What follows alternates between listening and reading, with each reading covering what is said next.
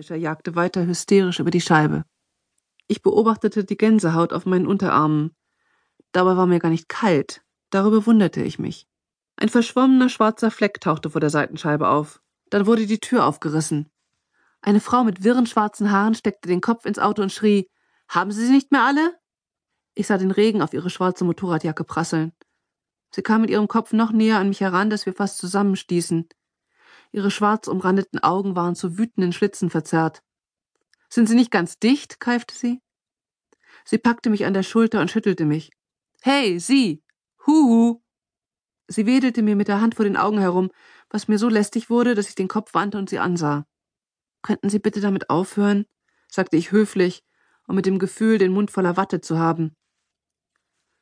Sie verzog ihre erdbeerrot geschminkten Lippen. Scheiße, sagte sie. Sehen Sie sich diese Scheiße an. Sie richtete sich auf und stapfte fluchend im Regen davon. Ich stieg mit wachsweichen Beinen aus und sah auf dem Seitenstreifen vor mir einen alten, schmutzig weißen Opel, dessen Kofferraum zusammengeknüllt war wie ein Stück Papier. Langsam und träge, als hätte ich ein Schlafmittel genommen, formten sich meine Gedanken zu der Erkenntnis, dass ich wohl etwas damit zu tun haben musste. Ich trat in den strömenden Regen hinaus wie unter eine Dusche und stellte fest, dass die Kühlerhaube meines Autos auch nicht viel besser aussah. Und es war noch nicht mal meins, sondern Holgers und erst zwei Monate alt. Haben Sie Tomaten auf den Augen oder was? schrie die Frau vor ihrem Opel und holte eine Plastiktüte aus dem Wagen, die sie sich auf den Kopf setzte. Aus deutschen Landen frisch auf den Tisch, stand auf der Tüte. Ich gehe los und ruf die Polizei, rief sie mir zu. Und wehe, Sie rühren sich vom Fleck. Ich habe Ihr Kennzeichen aufgeschrieben. Ich erwiderte nichts. Der Regen triefte mir in den Nacken, lief mir über die Nase, tropfte auf meine Lippen. Der Verkehr fauchte wie ein vielköpfiger Drache an mir vorbei, machte mich taub, stumm und benommen. Erst als die Frau schon fast hundert Meter entfernt war, fiel mir ein, dass ich ihr hätte anbieten sollen, die Angelegenheit unter uns zu regeln. Sie wirkte allerdings nicht so, als würde sie auf ein solches Angebot eingehen. Entschlossen marschierte sie in ihren metallbeschlagenen Cowboystiefeln den Seitenstreifen entlang, die Plastiktüte nickte bekräftigend auf ihrem Kopf. Ihre Schritte klangen wie ein Maschinengewehr. Ich setzte mich wieder in das regenblinde Auto und sah Holger vor mir, wie er bekümmert meinem Bericht lauschte und bereute, keine Vollkaskoversicherung abgeschlossen zu haben. An einem funkelnagelneuen Auto darf doch der Scheibenwischer nicht kaputt gehen, würde er allenfalls kopfschüttelnd sagen und sich dann mit Werbe in die Abwicklung der Telefonate mit der Versicherung und Kfz-Werkstätte stürzen. Er würde sich nicht weiter aufregen. Nichts brachte ihn aus der Fassung. Nichts lockte ihn vollkommen aus der Reserve. Er blieb immer ruhig, gefasst, sicher, wie ein Fels in der Brandung. Das mochte ich an ihm.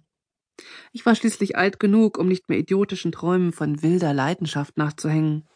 Oder ich hatte beschlossen, jetzt alt genug dafür zu sein. Betrogen hatte ich Holger oft genug. Jetzt wollte ich ihn heiraten und endlich Frieden schließen mit der Realität mir nicht mehr von ihr erhoffen, als sie zu geben bereit war. Ich wollte von nun an bescheiden sein, ein Leben führen wie andere auch, und zwar nicht zähneknirschend, sondern gern. Um diesem Entschluss nicht nur einen Hauch von Romantik, sondern auch von Größe zu verleihen, wollte ich ihn weiß heiraten, in einer Kirche, mit allem drum und dran. Holger hätte ich das niemals erklären können, aber das musste ich auch nicht. Er fügte sich geduldig lächelnd meinen Wünschen und bat sich nur aus, keinen Zylinder tragen zu müssen. Die Frau riss die Fahrertür auf, dass ich verschreckt zusammenfuhr. Dicke Wassertropfen perlten von ihrer Jacke auf meine Schenkel. Ihr Gesicht unter der Plastiktüte war klatschnass. Die Polizei ist in einer Viertelstunde hier, keifte sie mich an und knallte die Tür wieder zu. Wenige Sekunden später riss sie schon wieder die Tür auf. Geht Ihre Heizung? Ich glaube ja, antwortete ich zögernd.